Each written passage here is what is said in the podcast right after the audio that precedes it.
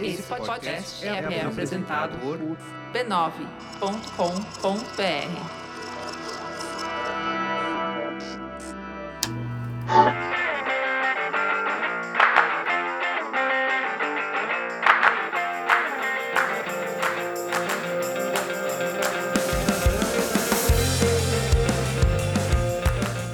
Está começando mais um Spoilers Talk Show, o podcast do spoilers.tv.br, onde a gente conversa sobre cultura pop e televisão.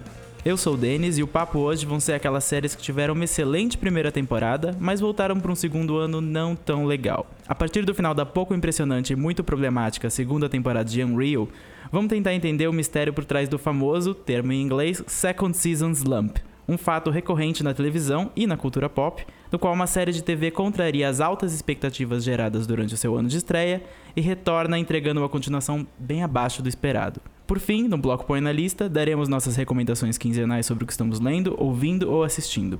Comigo na mesa hoje estão a Cris, Oi. a Silvia Hello. e a presença silenciosa falante da Fernanda. Que estava comendo Skittles. Oi! E a Adele também, se vocês ouviram, ela também tá aqui embaixo da mesa, a gente mantém ela aqui. Vamos lá? Vamos? Sim. Unreal, sem muitos spoilers, o que, que aconteceu, Unreal? O que, que aconte... Vem cá, Unreal, vamos conversar. Unreal, senta aqui. senta aqui. Senta aqui. Unreal teve uma primeira temporada maravilhosa, pelo menos pro spoilers e pras pessoas na mesa que assistiram. eu- acho que ninguém desgostou da primeira temporada. Não, foi ótima. Foi ótimo, não foi perfeita. Não foi perfeita, mas foi ótima. É, eu fiz um rewatch um pouco antes da segunda temporada começar. E, de fato, o piloto de Unreal é um dos melhores pilotos de série que eu já vi. É um piloto muito, muito forte. Eu adoro a cena de apresentação da personagem da Rachel com a câmera subindo pelo teto solar da. Na verdade, entrando pelo teto solar da Aham. limusine, mostrando a camiseta dela, que é. Isso é como uma feminista parece, looks like. E daí mostrando que ela tava deitada no chão. Da limusine. Da limusine com as competidoras do reality show tipo The Bachelor, o Everlasting, em cima, em cima dela, atrás dela, com drinks e. e E gritando, querendo fazer xixi, e querendo ninguém fazer xixi, queria deixar. E ela lá, com aquela cara de Rachel. O problema é que quando a temporada terminou, tudo terminou bem fechadinho, eu achei, pelo menos. Foi, a gente acompanhou um ano de Everlasting e fechou de uma forma como eles adoram, com ratings bonanza. Não sei que a Queen sempre repete esse termo todo episódio. Fechou sem um casal é, Feliz, né? feliz, o que é o que foi ótimo, o que foi diferente Sem até um Everlasting. sem um Everlasting, exatamente. O casal se separou, a Ana, que era a personagem principal, foi embora. Esse podcast vai ter spoilers de Unreal. A gente vai tentar maneirar nos spoilers da segunda temporada, mas se você não viu a primeira temporada, parabéns, agora você sabe. E desculpa aí qualquer coisa. Mas eu, eu acho que o maior problema do, da segunda temporada é que eu acho que eles tentaram ser ambiciosos e atiraram para tudo quanto é lado, quiseram cobrir um monte de tema. E na verdade, Unreal nunca foi muito sobre vamos falar de coisas polêmicas. Sempre foi mais sobre a Rachel e a Queen sendo pessoas horríveis, mas você de uma forma ou outra torcendo por elas. E as maiores falhas dessa temporada foi exatamente quando eles tentaram sair do que eles geralmente fazem. Então eles eh, criticaram o racismo, criticaram a violência policial. Só que tudo foi muito raso. Eles E tenta- tentaram entrar numa modinha que tá agora de tipo críticas sociais aos É. tempos de hoje e se perderam. de uma forma rasa, que não foi eficiente, que Não. não falou nada de novo. E por isso foi muito criticado, tanto pela crítica pelo, quanto pelo público. Ela foi ofuscada pela necessidade de comentar fatos sociais contemporâneos. Ela foi ofuscada. A trama dela foi ofuscada. As personagens ficaram secundárias ao- aos assuntos políticos, entre aspas, políticos, que elas queriam comentar na série. Vocês acham que ela caiu meio que, tipo, na malha do, do Lifetime, assim? Tipo, ela, ela caiu na, na agenda do canal, que sempre foi meio tratar coisas polêmicas, porque tem vários filmes que são, tipo, sei lá, a mãe descobre que a filha Sim. tá tendo um caso com o tio, sabe umas coisas assim? E. E você perdeu? Talvez sem querer, eu acho. Porque eu duvido que esse era o plano da, da criadora, Uhum. Sarah Gertrude Shapiro. Duvido eu- que era o plano dela se encaixar no padrão Lifetime. É. Até o Lifetime não quer mais se encaixar no Sim. padrão Lifeti- Lifetime. Eu acho que também o fato da outra. Qual é o nome da outra? Eu nunca lembro. Martin Noxon. da Martin Noxon, ela, ela é showrunner de outra série, então ela não estava tão envolvida em Unreal. E quem tem experiência com televisão é ela. É por isso que colocaram ela para trabalhar junto com a Sarah. Sarah. E dá pra notar um pouco a ausência dela nessa temporada, porque as coisas estavam jogadas pra tudo quanto é lado. E eu sinto que que a Martin A Martin Noxon. ela, ela, ela que ajudava a deixar as coisas no- nos trilhos. Nos É uma coisa que eu percebi que foi uma coisa que fez muita diferença é que a gente acompanhou a primeira temporada quase que dentro do, da mecânica de um reality show normal. A gente viu, a gente foi apresentada a ca- ca- cada participante e foi vendo cada uma delas el- sendo eliminadas conforme as tramóias da Queen e da Rachel. Então a gente entendeu como elas funcionam, como aquele universo funcionava, tal. A segunda temporada trouxe o, o- acontece durante o Everlasting, só que começou uma bagunça, porque teve o Everlasting e o Everblasting. Começou com dois realities simultâneos, você não sabia o que que tava gravando qual, quem que tava ganhando em, em cada, em cada episódio. Aí ele foi eliminado. Parecia até uma coisa meta da própria série. Parecia que tinha Exato. duas séries concorrendo. Uma era a série sobre a Rachel e a Queen e a relação problemática delas, e a outra era a série sobre a política dos Estados Unidos no momento. Exato. É, então, assim, quando eles perderam esse chão do, de fazendo a situação ser quase um procedural para a trama se desenvolver, né, em cima de um, de um casinho da semana, pra, fazendo os personagens evoluírem, é, partir do momento que eles tiraram isso, porque, por exemplo, eu quase não decorei o nome de nenhuma participante, Sim, eu não sabia eu. que etapa que estava acontecendo, de repente, pau, finale. Você chamava elas de noivo morreu, filha rica do cara do futebol, outra mulher, policial, jornalista que dorme com a matéria. Exato. Era que é isso tipo, que eu... muito comum na ficção, obrigado. É, você não conseguia, né? Tipo, é, entender o trilho da onde que tava indo, em que ponto do, da gravação que eles estavam, que você sabia que mais ou menos pelo ponto do, do que tava rolando no reality, você sabia que as tensões aumentavam ou não, você não sabia onde você tava mais. E aí você ficava meio perdido no tempo e no espaço e toda a problemática do Black Lives Matters, que eles tentaram abordar, e não deu certo. E eles invalidaram tudo, inclusive na finale, trazendo o primo do, do Bachelor Sim, de volta. no Como fim, se nada por- tivesse acontecido. Ele tem uma fala falando: ah, sim, isso aconteceu comigo, um, um- um acidente trágico, acidente entre aspas. Gente, ele quase morreu. É, Ele quase morreu, mas estou aqui de volta para te apoiar. Ele fala exatamente isso. Eu, tô- eu voltei para te apoiar. Tipo, você não devia estar no hospital. Cuida, se Como cuidando. você se recuperou em duas Você semanas? não devia estar processando a emissora, sabe? Você não devia estar numa guerra litigiosa, alguma coisa. E, Né? e uma coisa também que eu senti muita diferença é que na primeira temporada eu conseguia me importar com outros personagens além da Queen e da Rachel. E nessa temporada não. Não. Eu, inclusive, eu odiava a Hot Rachel desde Ah, o sim. começo. Ela é insuportável. O Jeremy tava mais insuportável do que nunca. O Chat eu sempre odiei, então não mudou muito. Mas as novas participantes, pô, todo mundo lembra da. a- Era Faith. Faith. A ruiva, né? A Faith. Cara, as pessoas gostaram tanto dela que ela, a, a personagem ganhou um spin-off na internet. Sim. Tinha uma websérie dela.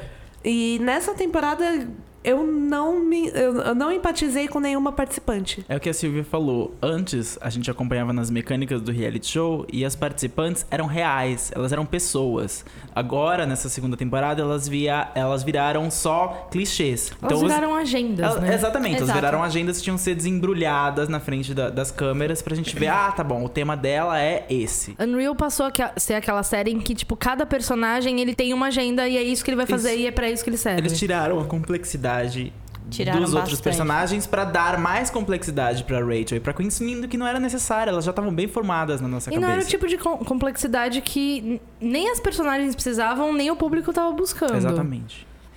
Mas por mais triste que seja falar disso, Unreal é uma série que foi muito elogiada no, no Spoilers. Vai ainda ser elogiada, a gente vai continuar Eu tenho assistindo. fé. Eu tenho Eu fé que também, na terceira também. temporada as coisas vão se acertar. Mas o triste desse tema é que ele não acontece só com Unreal. Ele Uhum. acontece com várias coisas que a gente ama. Esse é basicamente um podcast sobre corações partidos. É, exatamente, sobre relacionamentos problemáticos que a gente tem. É, o- o- a origem do termo que eu falei em inglês, que é os, os- eu coloquei Second Season Slump, que em inglês é, digamos assim, o, o, O escorregão da da segunda, segunda temporada. temporada. Nos- é, esse termo, para os americanos, começou com educação. É, é, ele chama, é chamado de sophomore slump, então é do segundo ano. Se você, eu sou um pouco velho, então na minha época era colegial. Se o seu primeiro colegial foi maravilhoso e você teve todas as notas boas e você foi a estrela da sua classe, a estrela do seu time, se era isso no esporte, se você ligava para esporte, etc. O seu segundo ano, às vezes, é um pouco mais fraco, porque você perdeu a empolgação do primeiro ano e agora você não tá mais indo tanto nas aulas, você não tá mais se dedicando tanto nos Você treinos. não tem mais muito o que superar. Isso é muito comum é, entre os americanos e isso foi estendido pra cultura e estendido pra televisão. E estendido pra, pra música também, né? O, é. o Todo segundo artista disco. tem problema com o segundo disco, porque é inclusive uma pressão muito grande, Uhum. porque quando você agrada muito no primeiro ano, a expectativa e a pressão pro segundo ano aumenta. Exatamente. E às vezes Exato. você não consegue lidar tão bem com essa pressão. Na televisão, é, a Tara Adriana do Previously.tv, ela é uma das fundadoras de um dos primeiros sites na internet que fez, que levou resenhas de televisão a sério, que era o Television Without Pity. Ela falou que isso é muito comum e ela estava comentando especificamente de Unreal e ela estava comentando sobre uma outra série que o Spoilers ama, sobre Mr. Robot, que tá dividindo a crítica. Metade da crítica gosta muito, metade da crítica não tá gostando. E ela fala que a- ela falou com o Sam Esmail, que é o criador de Mr. Robot, e, ele, e quando ela conversou com ele, ela percebeu que a ideia que ele teve pra primeira temporada é uma ideia que ele traz com ele há muito tempo. É uma ideia que ia ser filme, daí depois virou série. Ele desenvolveu essa ideia por muitos meses. Ele, tem, ele tinha aquela primeira temporada toda milimetricamente planejada. Por anos. Só que o tempo de fazer a primeira temporada pra segunda temporada não é o mesmo. Você não- ele não pode ter, ele não pode parar e fazer por anos uma segunda temporada. Ele teve meses pra fazer. A mesma coisa em Unreal. O problema de Unreal eram duas pessoas, vi- acabaram virando uma, o que ficou pior ainda, ficou mais evidente. Como ele ainda controla tudo em Mr. Robot, e isso ela comenta. Principalmente ele tá dirigindo Dirigindo. todos os Isso. episódios dessa temporada. Como ele é, ele é bem. Ele é a cabeça assim, e o coração Ele é a cabeça e o coração série. da série. É, os problemas que ele tem pra solucionar a trama acabam ficando em segundo plano, porque ele se dedica muito a estilo. E o estilo é impecável. Só que a trama, ele, ele tá. A crítica que tá- Mr. Robot tá sofrendo, teve um texto no Vulture que depois eu vou linkar, se eu não esquecer. Anota. No post. eu vou anotar. Teve um texto do Vulture é, essa semana do Matt Zoller que é o principal crítico de TV do Vulture, em que ele fala que dramas sofrem muito desse problema da segunda temporada. Ele menciona, na verdade, que dramas estão sofrendo em 2016 e que, especialmente Não os dramas. só dramas, não só dramas, né? ah, sim. Vamos combinar. É que ele fala que os dramas são mais notáveis, o sofrimento, em 2016. Porque, por causa disso, grandes ideias foram lançadas para televisão em 2015 e essas grandes ideias tiveram pouco tempo para se desenvolver em 2016. Ele fala, talvez se Mr. Robot tivesse mais tempo para ter pensado mais na trama, ele não teria seis episódios em que você tem uma- um diálogo do Elliot com o Mr. Robot que é mais, basicamente parecido. Os dois estão tentando ter o controle. E, e talvez ele não te- teria isolado tanto o Elliot do resto do elenco. Porque a grande coisa legal do Elliot era ele interagindo com todas aquelas pessoas e desconfiando delas e querendo saber qual era a intenção delas por trás, mas agora ele interage com uma. E essa uma pessoa tá dentro da cabeça dele. Então, E a gente já sabe a gente já sabe disso. Então, o mistério que ele construiu tão bem na primeira temporada, agora já tá pro público. E ele não consegue sustentar uma segunda temporada porque não tem um outro mistério. Eu não concordo. Sim, Eu não fala. concordo. Eu, eu acredito e confio muito no Sam Ism- Ismail, Ismail, Ismael, sei lá como fala. Desculpa, Sam. É, mas a gente sem, quando a gente vê Mr. Robot, a gente sempre acha que a gente tá vendo a figura inteira. E a gente não tá. Então eu acho que no fim das contas vai ter uma razão É de de ser repetitivo e de o Elliot estar is- isolado. Até tem uma teoria, que é uma teoria que eu acredito muito, que o Elliot ou tá na prisão ou tá num hospício. Ah, certamente ele tá e isso justificaria completamente o porquê que ele tá isolado do resto E do as pessoas elenco. marcam horário de visita pra ele. Uhum. Que tem sempre sendo uma sala, etc. O, o mistério dessa temporada é tão evidente quanto o mistério da temporada passada. Então ele Só- não é, não é, ele não é um problema. Só Ele que é- o grande mistério da temporada passada a gente nem sabia que era um mistério. É, Exatamente. Não, na verdade, é, eu acho que essa discussão do Elliot tá ou não no hospício, tá ou não na prisão, na verdade é a grande. Ai, como que é a palavra, meu Deus? É a grande distração da temporada. Talvez. Tá todo mundo focado naquilo e eu tenho certeza que em segundo plano tá acontecendo alguma coisa que ninguém tá percebendo, como foi na primeira temporada. Porque na primeira temporada, qual era a distração? Mr. Robot é real ou não é real? E era muito claro que ele não era real. E aí, enquanto isso estava acontecendo outra coisa que ninguém tinha parado para pensar porque estava distraído com a discussão. Então, eu acredito, eu espero. Tenho fé. Que eu tenho fé. E eu tô achando essa temporada muito, muito boa mesmo. Uhum. E Mr. Robot, ela foi, ela foi planejada, apesar de, tipo, a primeira temporada ter sido planejada até, sei lá, no papel, assim, ter sido criada e desenvolvida por mais tempo, a história como um todo, começo, meio e fim, ela já. Ela já existe, né? Uhum. Então eu acho que as chances de dar errado e dela de fato São se perder menores. são bem menores. Até, até porque por essa figura controladora estar ali colocando todos os seu coração e seus detalhes numa trama que a gente acredita que seja fechada. E eu ele sabe que onde que ele, ele quer chegar. Eu acho que o maior problema das séries que tem uma second season slump é que a grande maioria delas são histórias que não deveriam ter tido uma segunda temporada. Isso. Elas não precisavam de continuação. Que é o que eu quero saber se Mr. Robot vai terminar essa temporada falando, eu precisava dizer isso agora. Tá. Porque na primeira temporada é muito claro que ele. Quando você chega no final, é muito claro que ele precisava dizer. É uma mensagem anticapitalista, antissistema, sobre manipulação, sobre o que é ser hacker, que não é só códigos e computador. É, é na verdade, influenciar a vida de outras pessoas e não se deixar influenciar pelas, por outras pessoas. Nessa temporada eu quero saber, ele vai além desses temas? Sim. E quais temas Ele novos ele vai consegue- trazer? Porque eu ainda não entendi. Mas esse negócio de, sobre séries que mereciam ter uma temporada só e tiveram uma péssima segunda temporada, eu acho que a que mais atualmente se encaixa nisso é How to Get Away with Murder. Sim.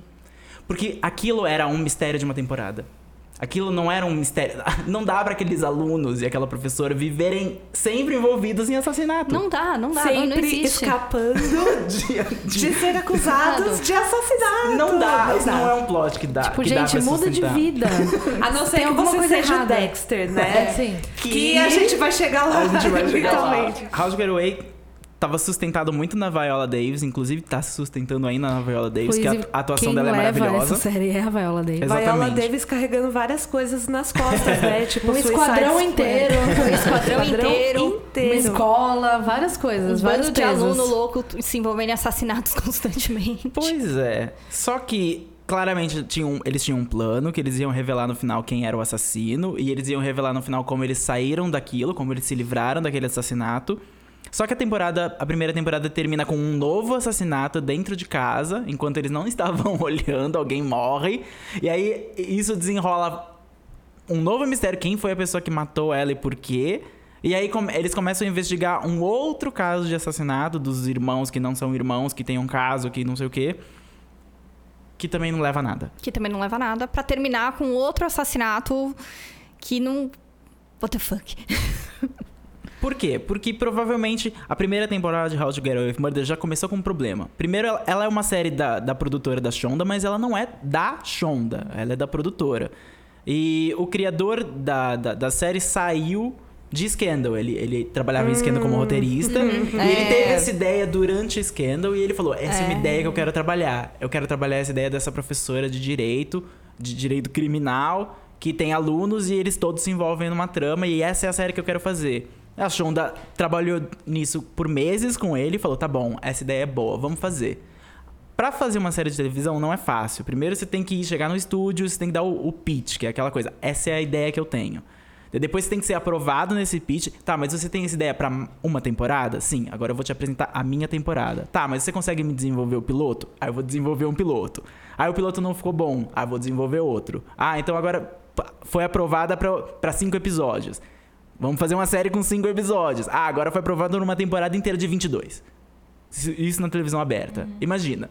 São muitas etapas, são muitas idas e vindas. Não, e assim, a, a esticada que pode ir de seis episódios, cinco, e parar pra 22. É uma loucura. Você sente e chora, cara. Muitas séries sofrem com isso. Outra série que sofreu, teve uma primeira temporada maravilhosa, sofreu horrores na segunda, Empire.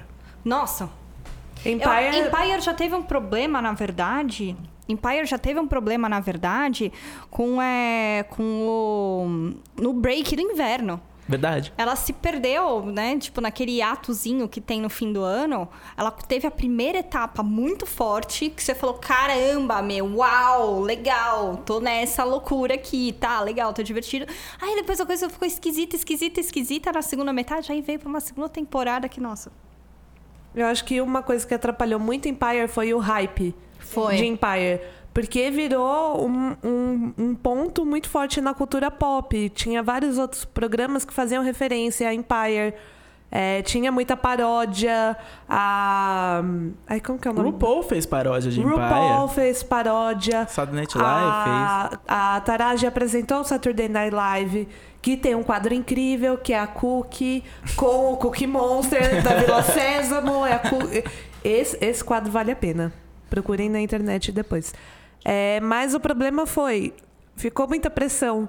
Porque virou uma coisa muito grande e uma coisa muito importante para o canal. E eu acho que o canal pressionou muito. Os roteiristas se, se sentiram pressionados e, e eu acho que isso acabou atrapalhando.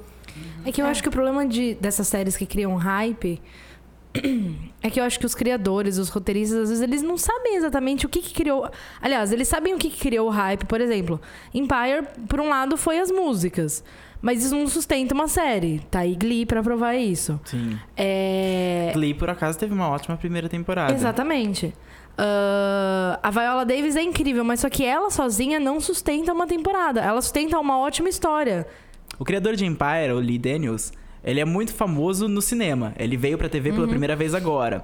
O criador de Mr. Robot também é do cinema. O Sam Esmail também é do cinema.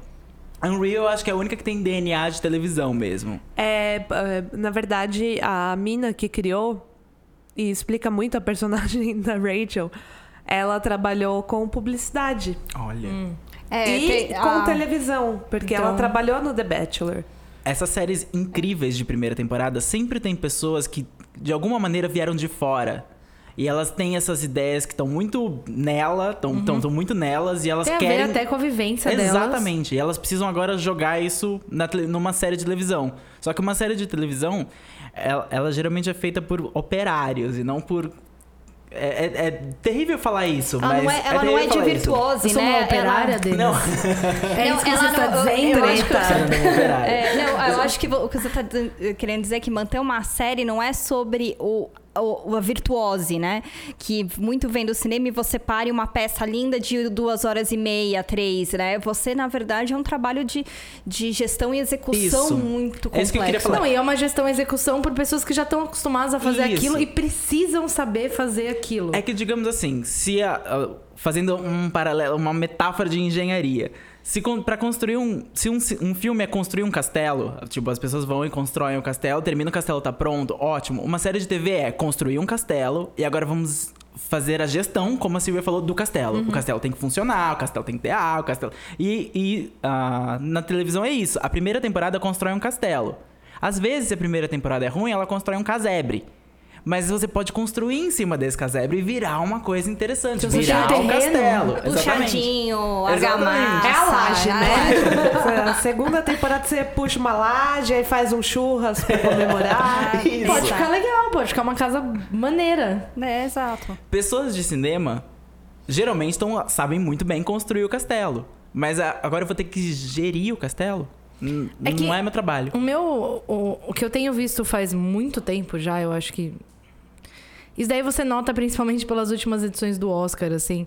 É, é que toda a área de entretenimento, de televisão e cinema tá com poucas ideias novas. Uhum.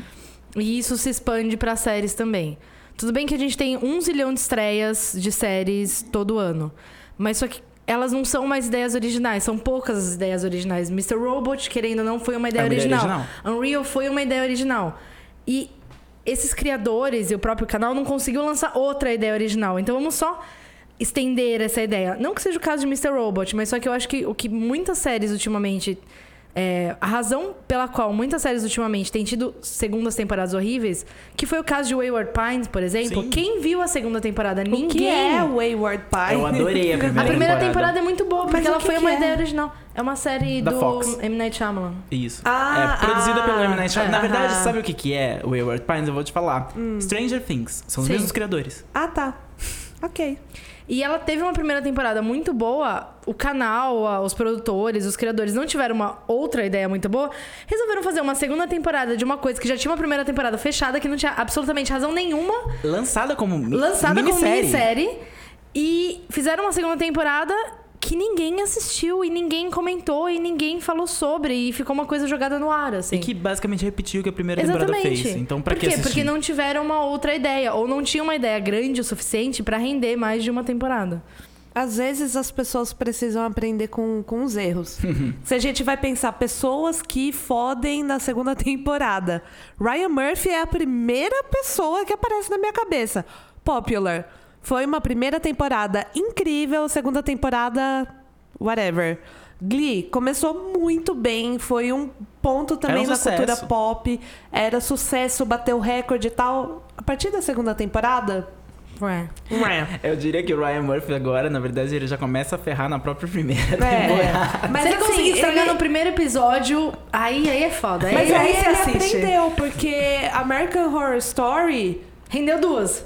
Não. Boas. Rendeu duas boas. Não, ok, mas assim, ele aprendeu que ele só consegue contar uma história por temporada. Então ele trabalha com uma antologia. Se a história é boa ou ruim, não interessa. Ele aprendeu que pra ele o que funciona é ele começar e fechar uma, uma história em uma temporada Uhum. e não ficar insistindo nisso. Ele insiste no elenco, Sim. mas não na E história. Às, vezes, se a, se a segunda etapa da antolo- antologia, se a nova etapa da antologia dele não funciona, sei lá, American Horror Story Hotel foi um fracasso, Acabou depois. Não foi. ele pode criar uma nova. Exato. O que aconteceu com True Detective. True Exato. Detective era uma ideia do Nick Pizzolato há muito tempo. Ele queria escrever um livro, depois ele queria fazer um filme. Daí ele magicamente conhece alguém na HBO que gosta muito dele e que falou: faz uma série, eu vou chamar os atores do Agora. momento pra fazer sua série. Fez uma primeira temporada que, tirando o final, que foi um pouquinho. ah, a primeira temporada foi ótima, era bonita, era estilosa, os personagens eram é, é, interessantes. é um produto bom. E aí ele voltou pra uma segunda temporada. Só que ele não tinha aqueles anos de ideia na cabeça. Ele, Ele não, não, tinha, nenhuma ideia na cabeça. Ele Ai, construiu um castelo. Ele não conseguiu construir outro castelo. Aquela segunda temporada não funcionou. Não adiantou pegar pessoas do cinema de novo. Não adiantou fazer uma direção um pouquinho mais caprichada, que nem era tão caprichada quanto a primeira. A primeira é bem melhor, eu acho, pelo menos. Sim. E era uma segunda temporada que pe- começou em lugar nenhum e chegou a lugar algum. Não teve nada. Foi incrível, temporada. foi um incrível grande em vazio. termos de, de vazio, assim, foi, foi, foi. É que tem uma. te- existe uma diferença muito, muito grande em escrever pra televisão do que escrever pra cinema. E toda vez que eu vejo criadores, gente de cinema indo pra televisão, eles sempre conseguem fazer uma primeira temporada boa. Porque por uma primeira temporada você consegue ignorar os, entre aspas, erros que existem na adaptação do cinema pra TV. A gente culpou um pouco os criadores das séries e os roteiristas, mas tem outros culpados às vezes porque uma série pode dar muito errado. E um dos grandes culpados porque uma série pode a- se acabar na segunda temporada são os canais. Sim. Heroes, por exemplo, tinha Nossa. um criador, que era o Tim? Heroes? Vai, até Ai, doeu eu agora. dói, eu, dói, eu, até eu vi tudo. dói. Eu- Vamos lá, peraí, deixa eu me preparar pra falar de Heroes. Pera que porque- eu vi tudo. Vocês estão no podcast que eu Mas, vi Silvia, tudo. n- não é Isso não é nenhuma bom. novidade. Você, você, tudo. sempre vê tudo. Sim. Você vê Pretty Little Liars. Eu não eu- assisto não, Pretty Little Liars Meu eu que Deus, chocada. Ah, você Ele assiste Ele Gotham. assiste. Não, Gotham. eu Eu larguei. também não assisto. Eu assisto Tyrant. Tyrant. Eu a, assisto. a, a Silvia é a única pessoa que É vê que Tyrant. assiste go- a Silvia gosta de assistir séries que são tipo C, mas que não são não necessariamente um super sucesso e nem um super fracasso. Elas, tipo, são séries que Elas estão rolando. Elas É tipo a existem. vida. Elas existem, Só vai existindo. Ela vê Revenge. Tá. Revenge não, porque Revenge é um caso exatamente desse Exato. podcast. Primeira temporada maravilhosa, o Procedure Incrível. da Vingança. Eu amava Revenge na O primeira Procedure temporada. da Vingança de- da primeira temporada é sensacional. Revenge foi arruinada pelo canal. Foi. Ótimo. Por quê? Porque o criador na segunda temporada, ele, ele, ele tinha uma ótima ideia pra primeira. E terminou a primeira, ele falou: agora eu tenho que fazer a segunda. Não esperava que fosse ser um sucesso. Foi um sucesso. Daí na segunda temporada, o canal pediu: expande esse universo. E aí foi um problema. ele criou uma coisa chamada Americon não sei o que lá. Que era uma grande conspiração dentro da conspiração. Não, veio uma conspiração, gente. Conspirações. Veio uma conspiração. Era supostamente uma organização terrorista. que- A série não tinha nada de terrorismo. A série, era uma ving... a série era o Conde de Monte Cristo. Era uma vingança pessoal de uma mulher que perdeu o pai para uma família milionária que, que implicou ele numa coisa que ele não fez. Só, só isso. Só, só isso, é simples assim. Mas não, a segunda temporada teve um grande. uma ameaça de terrorismo que ficava nas sombras. E. Obviamente, no final da temporada, a tal organização secreta não se sustentou. E aí ele colocou a organização secreta como uma farsa. Uma farsa por trás. A pessoa que estava por trás era justamente a pessoa de quem ela queria se vingar. Que era o milionário que, que acusou o pai dela. E na terceira temporada, quando eles voltam, o criador saiu da série. Porque ele brigou com o canal, destruíram a série. Na terceira temporada, outro criador, outro showrunner assumiu, outros roteiristas assumiram, e a primeira, uma das primeiras falas do primeiro episódio da terceira temporada é: Lembra daquela American, não sei o quê?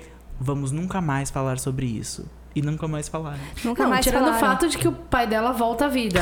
Não, a é. razão De da existir série da série. existir tá errada. Não, e, e aconteceu mais uma temporada depois dessa revelação, tá? Gente. Que foi a última. E é, é- é exatamente isso. Você ia vendo as interferências do canal, você ia vendo eles tentando, não, então agora a gente tem a Emily, agora a gente não sabe mais o que fazer com a Emily, o pai dela, então vamos voltar para as origens da Emily. Aí tentaram fazer um Kung Fu Fighting da, da história da Emily sendo treinada para se vingar. Tipo, não, Não era isso que eu queria ver. e no meio do caminho, antes dela- voltar pro mundo pra se vingar na sua, na- realmente, ela teve que ajudar outras pessoas nesse treinamento a, fa- a fazerem as suas vendetas. Cara, não Sim. fazia a menor noção.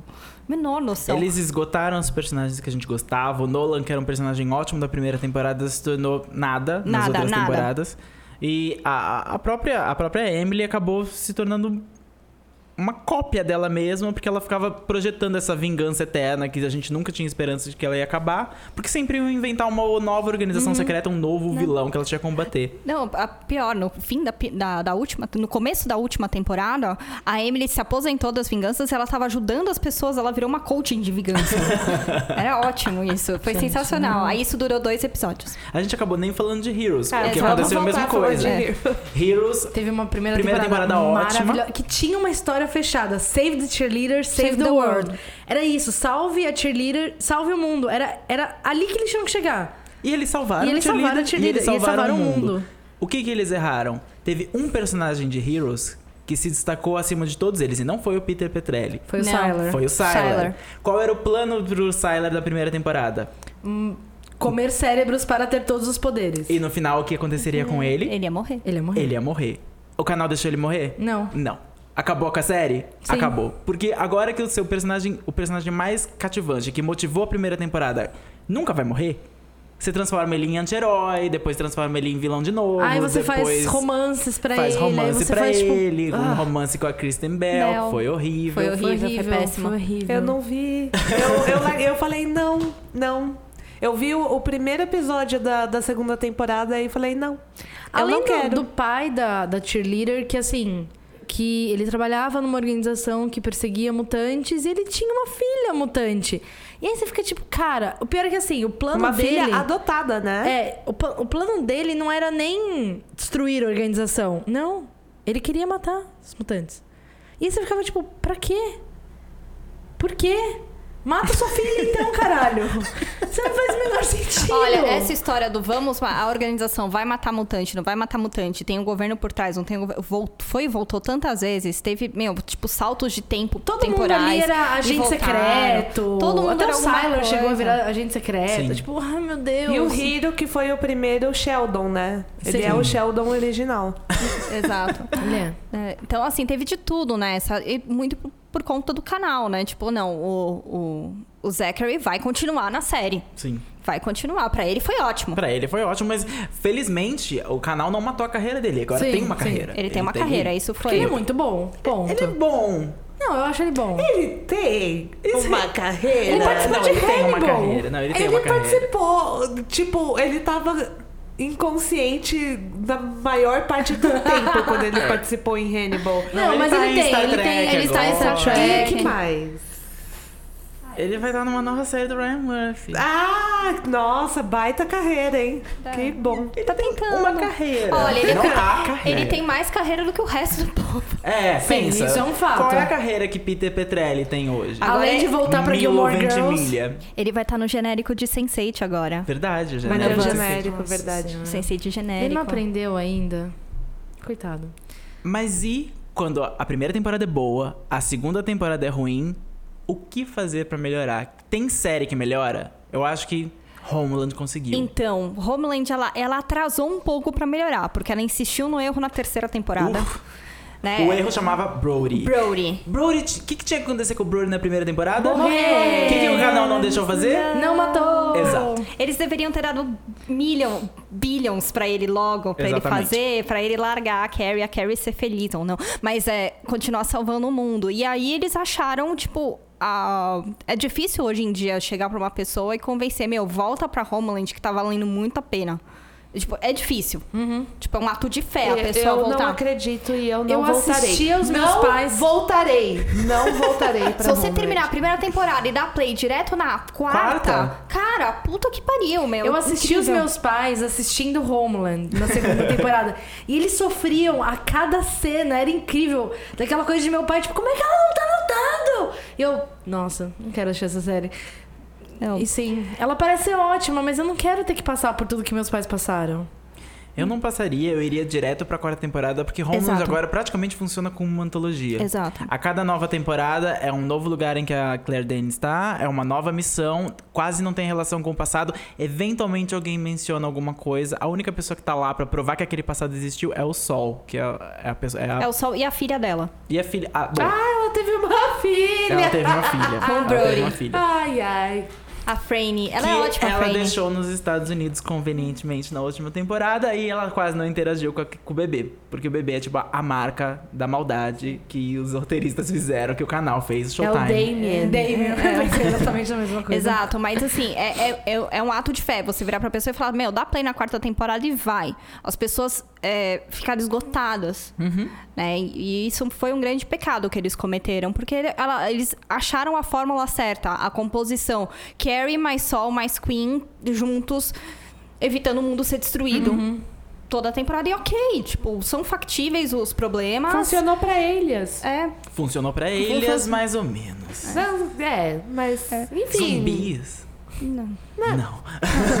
Eu não vou entrar em ilhas hoje. E não, e- e, Homeland é, manteve, porque, por exemplo, ela veio, ela estreou, né, num processo sete anos depois dos atentados de 11, é, de 11 de setembro, né, esse era o plot, então era uma agenda atual ali no momento, era um- uma sombra ali que existia, e aí ela estendeu aquilo por motivos por, meu, drogas vencidas dentro do, do Showtime. E aí, depois, quando ela voltou, ela voltou com dois assuntos muito. é, as duas temporadas abordaram agendas políticas. é, até geopolíticas atuais. Tipo, a última temporada a o- foi sobre a crise dos refugiados. E a última temporada tinha. Ah, era no centro. Era na Alemanha. E foi um ano antes da, da Angela Merkel abrir as portas pros refugiados. Eu falei, eles acertaram na mosca sem querer muito bem. Então, é, eles conseguiram pegar a premissa da agente secreta, da, da agente da CIA, extremamente competente, extremamente paranoica, com uma equipe que acredita nela, é, para enfrentar os problemas, as ameaças que atuais Estados Unidos. Eles conseguiram atualizar a premissa. Então, eles pegaram um assunto que estava até que datado, que é- foi o pós-atentado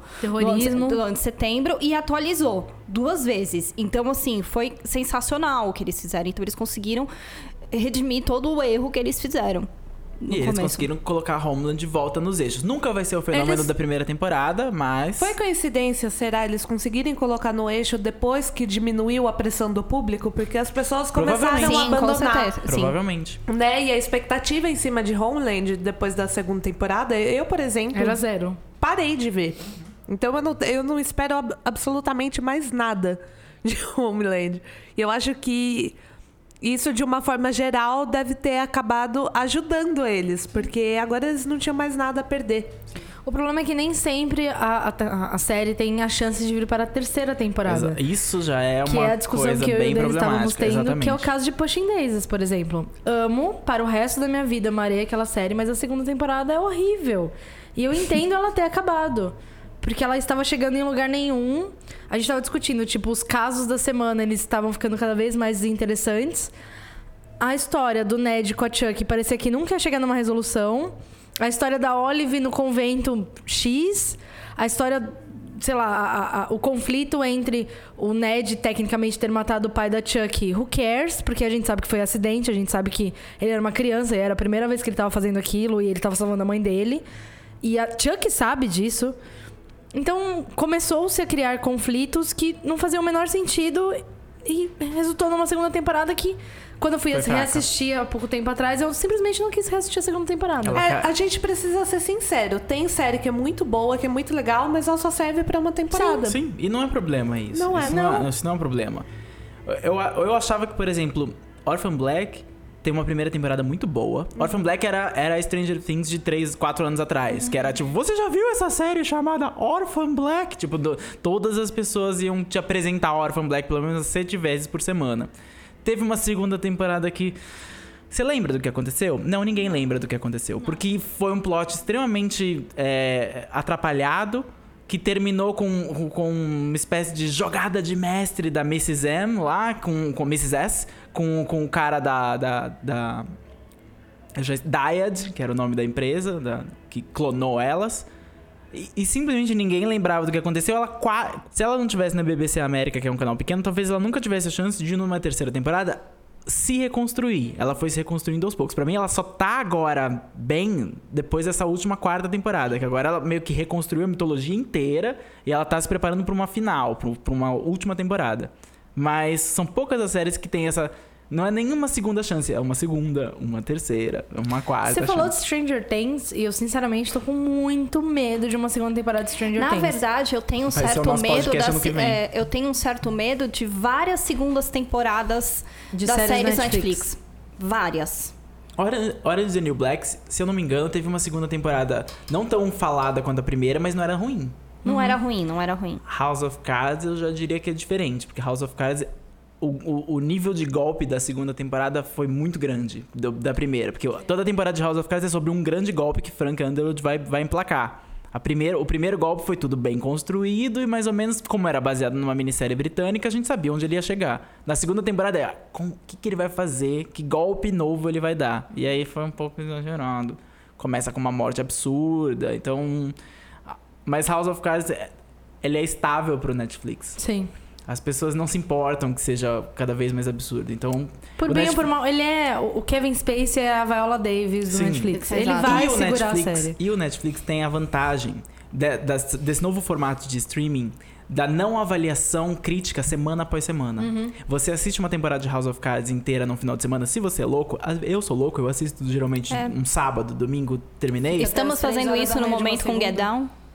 Pois é. Você não tem tempo de parar e pensar, eu gostei desse episódio, esse episódio foi bom, fez sentido esse eu quero ver o próximo. O Netflix, como é muito conveniente ver o próximo episódio, você acaba assistindo uma série inteira de uma vez só e você julga pelo todo. E você fala, ah, foi passável. Mas talvez não sobre a Eu segunda temporada não raramente, eu raramente consigo dizer qual episódio é qual episódio numa série deles. Isso aconteceu É. É comigo com vezes. Unbreakable Kimmy Smith. Eu não consegui voltar pra segunda temporada. Ah. Eu assisti os dois primeiros episódios e eu falei, eu quero. Não, eu não quero ver Mas o próximo Unbreakable episódio. Kimmy Schmidt eu acho que é uma, é uma série de... O santo tem que bater. Sim. É. Não, eu adoro a primeira temporada. Eu realmente gosto muito. Mas a segunda eu fiquei. "Ah, não voltei, não terminei. Porque daí também Netflix é uma coisa que depois, se você não volta, você- parece que você não volta nunca eu tô mais. no oitavo episódio de Marco Polo faz dois meses. Eu tô no Da segundo faz dois anos. Meu avô terminou essa semana. A segunda Yay, temporada? sim. Eu tô, tô quase lá. Eu vi tudo. Eu vou assistindo de 10 em 10 minutos por dia. E Ah. daí eu eventualmente chego no final. Porque Marco Polo, na verdade, eu gostei da primeira temporada, mas a segunda temporada é igual à primeira. É igual, é a mesma coisa. Então eu, eu, eu não sei o que. É diferente de uma, de uma temporada. Antes, às vezes, eu preferia que as séries começassem com uma temporada um pouco mais fraca. Sim. Que foi o caso, sei lá, The 100. A primeira Sim. temporada é bem qualquer coisa. É, Termina a temporada, você tá mais ou menos envolvido. A segunda temporada incrível. é incrível.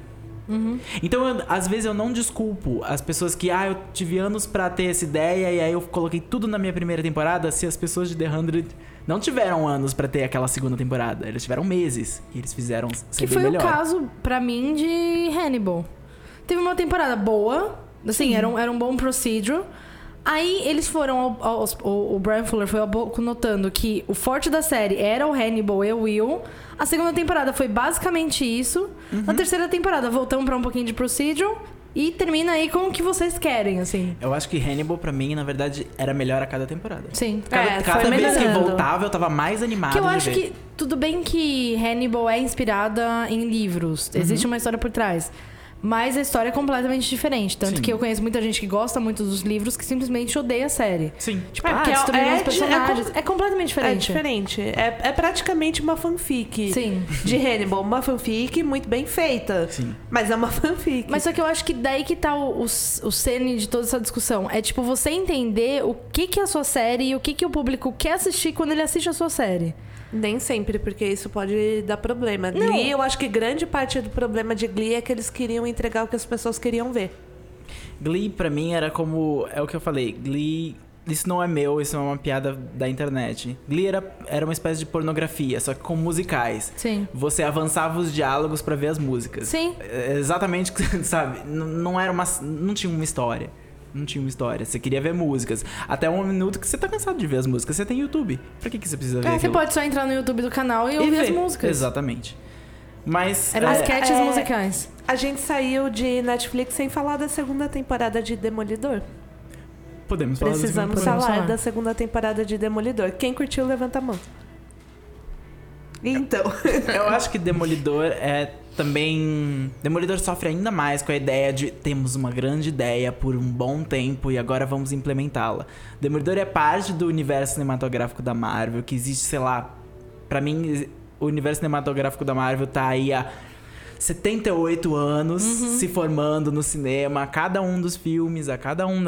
Tinha Shield na televisão, então ele tava com peças é, posicionadas em vários lugares e, o- e o Demolidor era a primeira peça de um grande plano, plano do Netflix.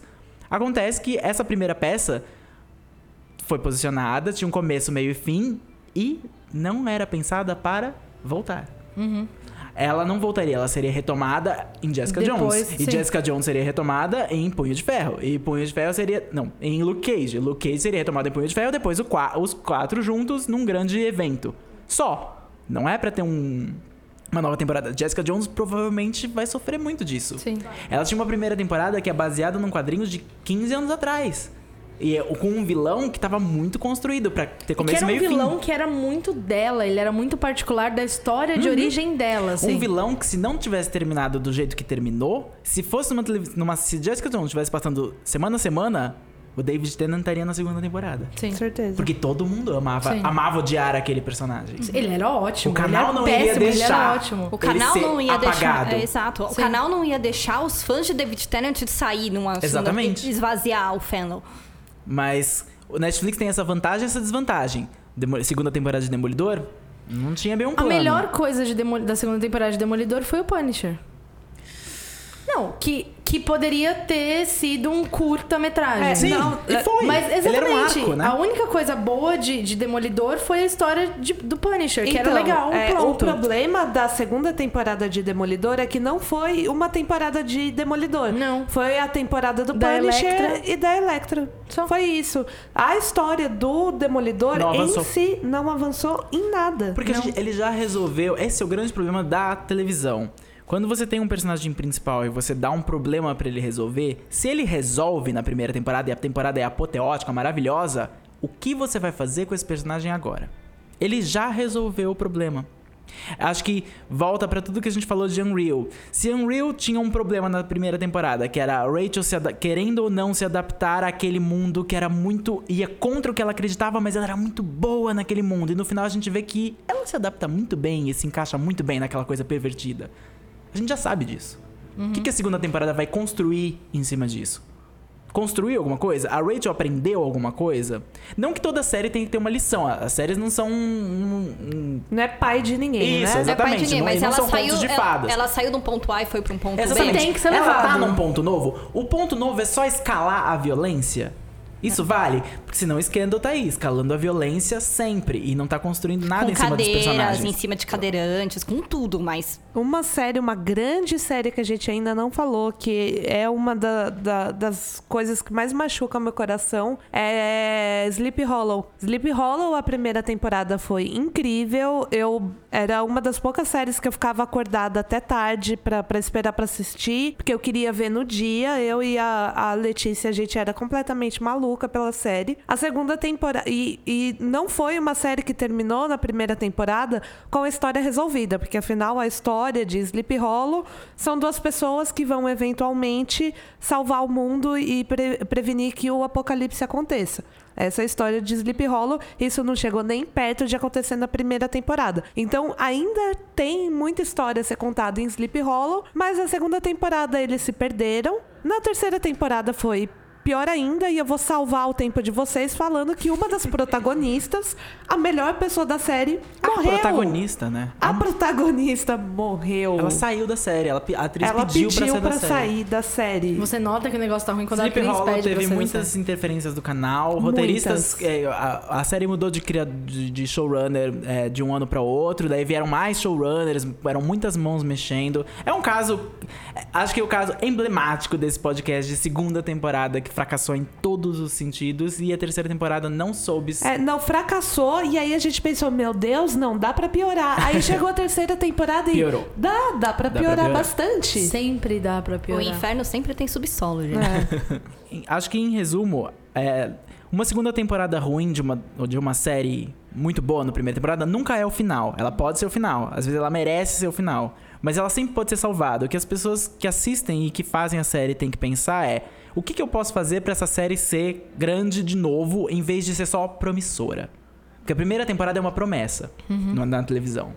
E você vai. É o que a, que a, Cri- a Cris abandonou Homeland, porque a, a promessa da primeira temporada foi maravilhosa e não foi cumprida na segunda temporada. Exato. Então, o que fazer pra essa temporada ser boa e não uma promessa? O que fazer para os personagens avançarem pro- do ponto A pro ponto B pro ponto C? E como esse show pode ser salvo e se reinventar Sim. ano após ano. Shots!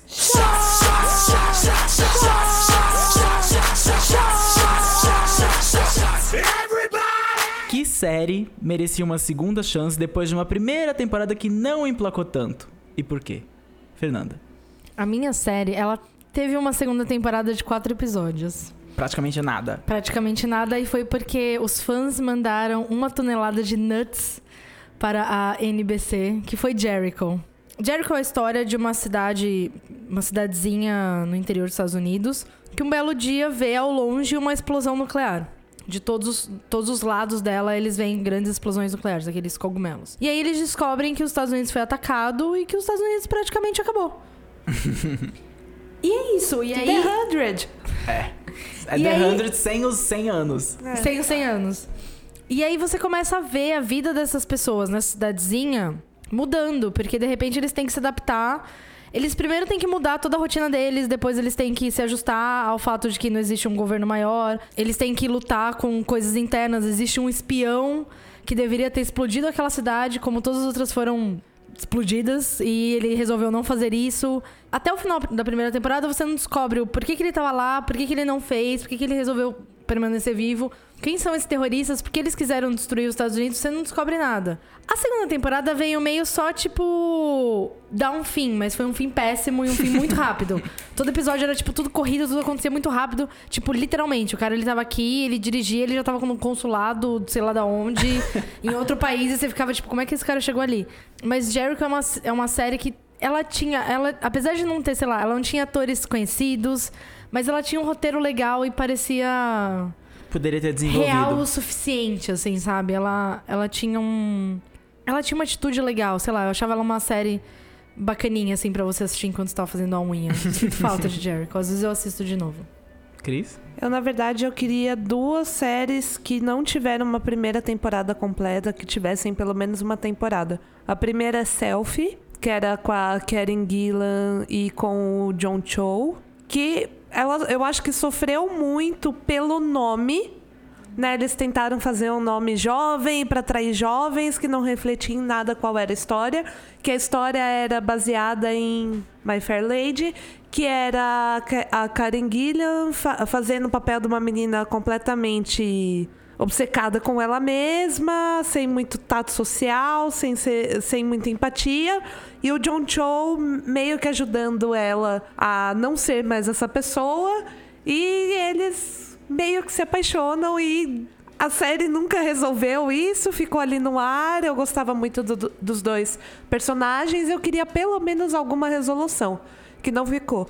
E a outra é é uma série que eu acho que ninguém viu ever, mas dia desses eu tava sem nada para fazer e, e, coloquei na Netflix para ver, que é The Goodwin Games, que é sobre que é sobre uh, três irmãos que o pai morre, deixa o testamento, só que para eles receberem o que eles têm direito, eles têm que fazer alguns joguinhos, que era a, a, a tradição de família deles. E é, é, comédia, só que o jeito que eles desenvolvem a história é muito bonito, assim, porque são três pessoas no papel horríveis.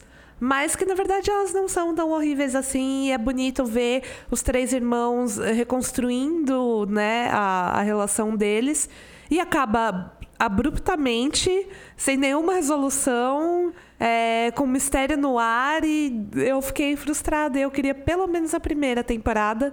E não tem nenhuma possibilidade disso nunca acontecer, porque não tem uma fanbase forte. Não. Nem tem uma fanbase é pra pedir. Games foi ao ar já cancelada. Já é verdade, foram seis, é, seis episódios. Já, já, já, já foi cancelada, ela foi desovada pela Fox. E é uma série muito. Se ela tivesse nascido na Netflix, acho que. Duraria. É. é por exemplo, tem uma agora que chama Love Sick.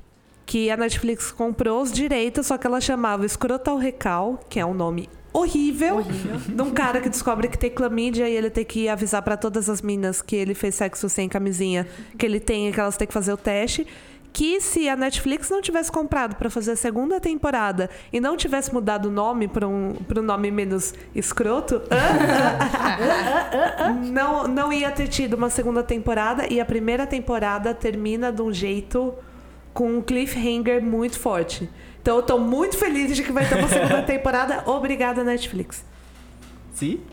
A Cris falou que eu ia falar, que era selfie. Ah, desculpa. Sorry. A Cris falou de selfie.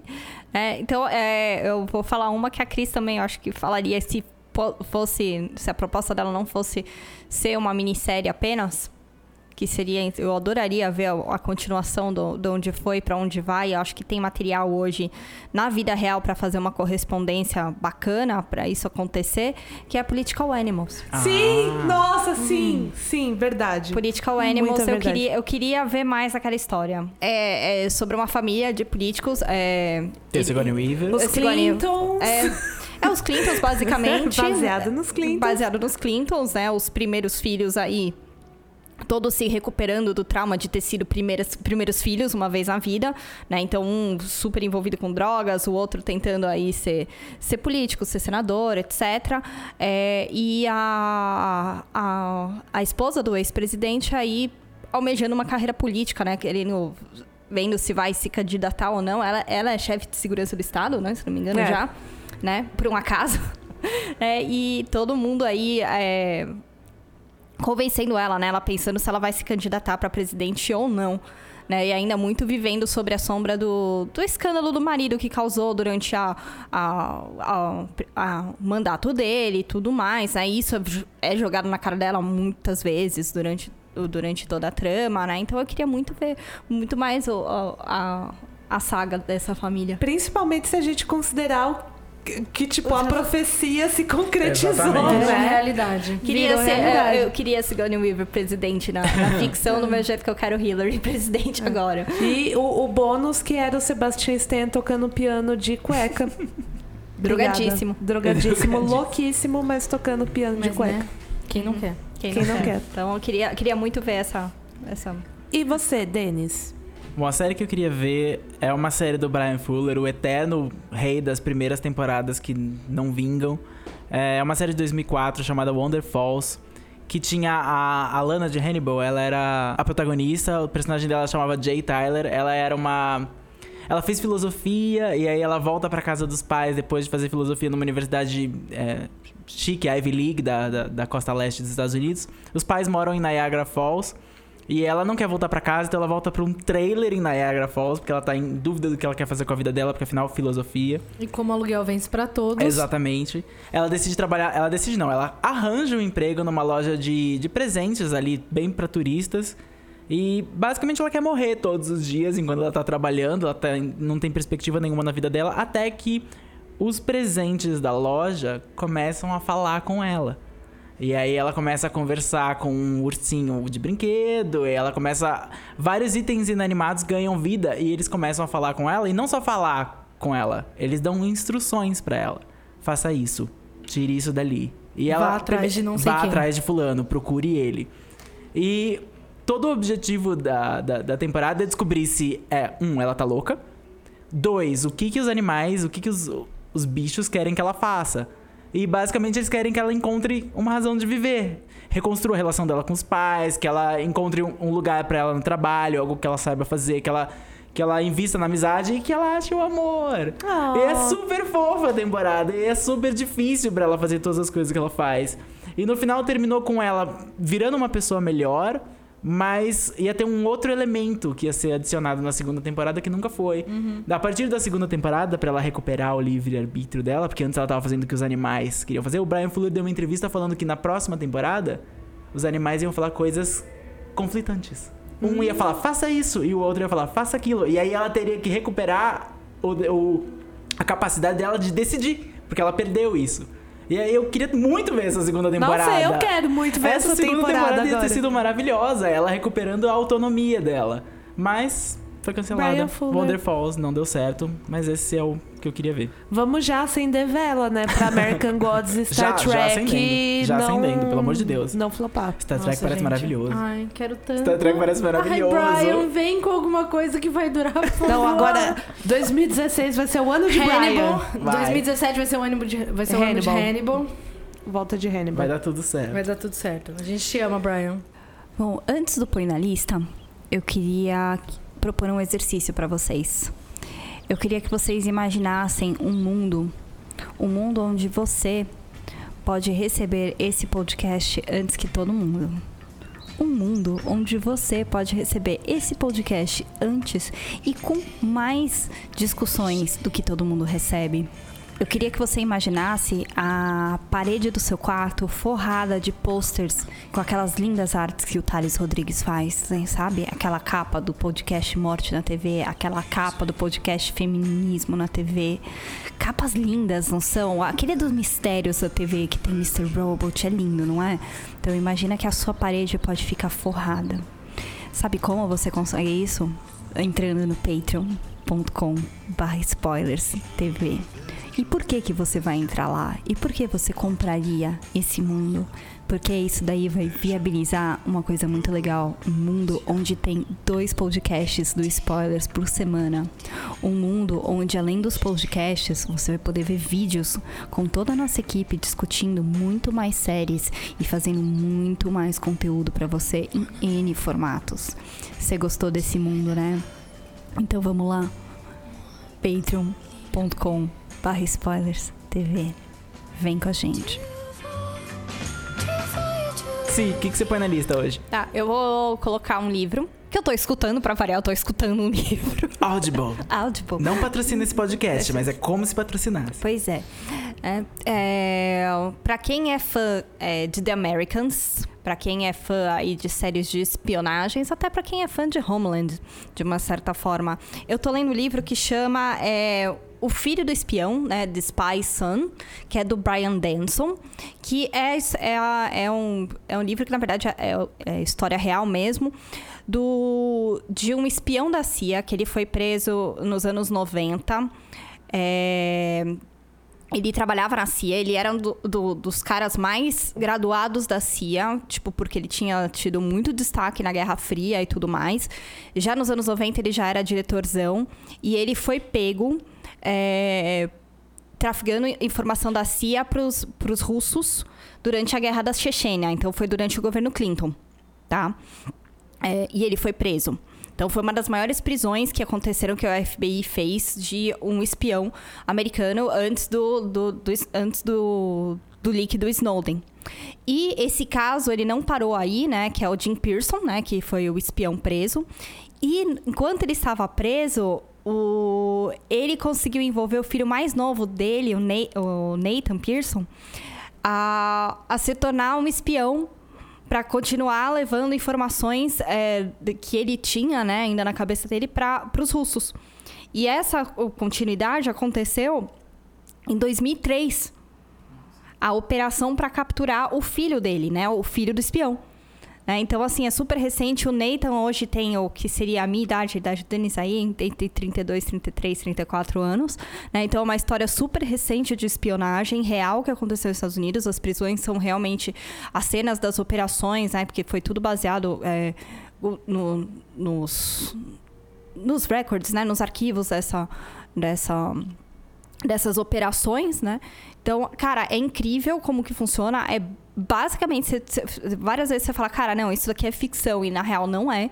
E é muito interessante e é assustador como é recente e como ainda a Rússia ainda, tipo, gastava milhões, fez os dois caras milionários comprando informação, tipo, nos últimos 30 anos dos Estados Unidos, né? Não é uma coisa que só parou na, na Guerra Fria como a gente vê em The Americans. É muito bacana, então eu recomendo bastante para quem manja desse, para quem curte o tema da espionagem. Fala o nome do livro de novo. Tá, o nome do livro é The Spy's Son, né? O Filho do Espião, do Brian Denson. Legal. Legal, legal, sim. Legal, sim. Cris? É, eu vou recomendar. No último podcast que eu participei no, de comédias, eu recomendei The IT Crowd. Que eu tinha esquecido que esse ano completa 10 anos. E aí eu falei, bom, completou 10 anos, acho que tá na hora de eu reassistir. E aí, nisso, eu descobri que a emissora da, do The IT Crowd, que é a E4, tem uma espécie de catálogo de box de DVDs das séries deles online, de graça, para você assistir. É, você vai lá, a gente vai colocar o link no post. Você faz um cadastro, não precisa nada para pagar. O único problema é que você tem que estar no Reino Unido. Mas você pode estar no Reino Unido, entre aspas, para assistir, dá seu jeito, seja comprando uma passagem de avião ou outra coisa para assistir. E lá tem muitas séries muito legais que, que eu já falei, algumas que provavelmente você conhece. Então dá pra ver The IT Crowd, Black Books, dá pra ver Skins, que tá completa lá. É, e dá até para Tem umas séries brasileiras perdidas lá que eu não entendi muito como foi parar lá. Eles compraram os direitos e colocaram lá no catálogo também. Tem séries de outros países também que eu acho, eles compram os direitos e estão colocando lá. Eu comecei a assistir uma série sueca sobre irmãos vampiros. Então, põe na lista, é Olha é muito só. legal. The Vampire Diaries sueco. É, é, é, é Com tipo, Alexandre Skarsgård. É, Opa, eu quero. Chama, não, chama Heartless. É sobre dois irmãos, uma menina e um menino indo para um colégio interno e eles são vampiros. Ah, curti, vou atrás. A única desvantagem que eu tenho que eu tenho a falar disso é que tem comerciais. Né? Ah, Afinal de contas, sobrevive. eles têm que pagar aquilo de algum jeito. Claro. E os comerciais britânicos são muito ruins. Muito ruins. Não põe na lista publicidade britânica, mas põe na lista séries do E4 de forma legal e gratuita na internet. Põe na lista. Boa. Se você assina o newsletter da Cris, você já tinha recebido essa dica. É. Assine o newsletter da Cris, a gente Assina coloca minha o link. newsletter, por favor. É muito legal. Eu não ganho nada pra isso, mas é muito legal. Não ganho Ela faz nada. por amor. É, é amor. Melhor tipo de trabalho. Fernanda, o que você ama hoje? Eu fui assistir A Lenda de Tarzan outro dia. Que, by the way, é legalzinho, é um bom filme. Eu queria, tipo, sentar no cinema e não pensar em nada.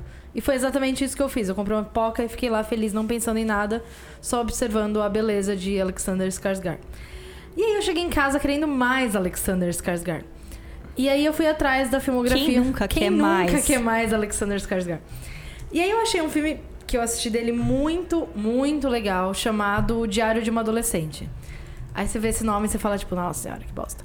É, mas aí, né, tem Alexander Skarsgård. E aí você vai ver quem mais tá no filme. Kirsten Wiig está no filme. Aí você fala, Oh, ok, eu vou assistir pontos. esse filme. Esse filme é muito bonitinho. Ele é, ele é dramático, assim, então ele tem algumas coisas mais pesadas. Mas é que a história de uma menina que viveu nos anos 70, assim. Uma adolescente vivendo nos anos 70. O sonho dela é ser desenhista de história em quadrinhos. E ela tá meio que se descobrindo como pessoa e sexualmente.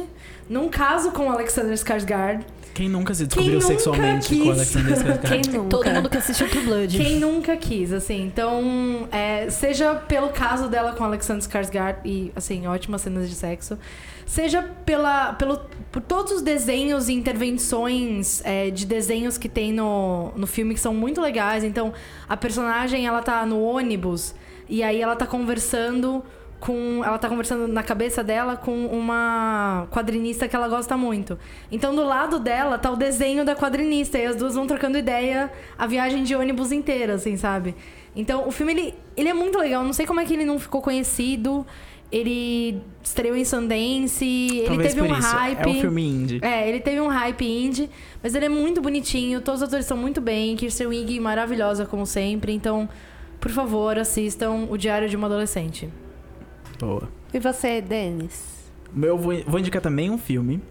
Só que eu não posso falar muito sobre o filme, porque qualquer coisa que você fala estraga um pouco. O nome do filme é The Invitation, tem na Netflix. É um filme desse ano, ou do ano passado, final do ano passado. Ele não teve uma distribuição em cinema.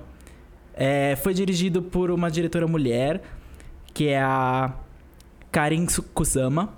E eu vou. Não tem atores famosos. O único ator mais ou menos famoso, e é bem mais ou menos famoso, é o Dario, o segundo Dario de Game of Thrones. Mas a história é assim: é, um homem recebe um convite para um jantar na casa da ex-mulher que casou de novo, que tem um novo marido. Aí ele leva a namorada dele nesse jantar e você não sabe exatamente o que aconteceu pro casamento dele acabar. E, mas você sabe que ele não vê a esposa há muito tempo e ele não vê os amigos da esposa também há muito tempo. Quando ele chega no jantar, tem alguma coisa estranha. Mas todos os amigos estão lá, pessoas que ele não via há muito tempo. E a nova namorada tá interessada em conhecer o passado dele, que ele nunca falava do passado. Mas tem algo estranho na casa. Ele não sabe o que é, ninguém sabe o que é. Tá todo mundo se divertindo. É um jantar. A partir daí você tem que assistir. Não vou falar mais Ai, nada sobre esse Deus. filme. Eu Quase quero assisti esse filme ver. ontem no Netflix. E corrijo, o Denis tem o Logan Marshall, que fez Prometheus. Ah, é verdade. O, o irmão do. E tem do- o Mike Doyle, que foi o médico legista de Law and Order Special Victims Unit durante 10 Ah, anos. Eu bom. amava ele. O Logan é o irmão do Ryan Delcy. Não sei se vocês. Quem é, lembra? é o cover do Tom Hardy. Isso, Isso, exatamente. Ele é o exatamente. protagonista. Ah, Assistam. Ai, eu Depois acho me que eu vi esse filme. Ah, meu Deus. Se você viu esse filme, você não esqueceu. Você não esqueceu daquele final. Ah, meu Deus. Põe na lista. The Põe na Invitation tá na Netflix, vai ver. Abrindo aqui já, no aplicativo. E aqui termina mais uma edição do Spoilers Talk Show. Agradecemos a todos aqui que puderam participar, vocês que estão nos ouvindo. Você pode seguir o Spoilers pelo Twitter no arroba SpoilersTVBR. Nós estamos no Instagram, nós estamos no Snapchat, nós estamos em todos os lugares. Nós Olha estamos embaixo em casa. vídeo. cama. Nós estamos em Nós vídeo estamos agora. em vídeo, assista os vídeos. Por acaso, a presença silenciosa da Fernanda agora é uma presença auditiva no E YouTube. visual. E visual no YouTube. Nós estamos na iTunes Store. Se você não pode participar do nosso Patreon, vai lá na iTunes Store e deixa um recadinho, umas E estrelinhas. estrelinhas, cinco porque estrelinhas. isso já ajuda demais. Então, vai lá, estamos lá. Esse- Assina a newsletter também, tem muita coisa legal acontecendo na newsletter, tem ilustração exclusiva, Sim. tem coisa que vo- você só vai ver na newsletter, então se você não assina, assina. A gente fala que a gente tá assistindo essa semana, por exemplo, são dicas aí que você vai pegar por e-mail. Esse podcast foi editado pela Fernanda Sgroglia, a imagem de destaque foi criada pelo Thales Rodrigues. Agradecemos ao B9 pelo espaço cedido e por ser a casa do Spoilers Talk Show na internet e até a próxima. Tchau. Tchau. Tchau.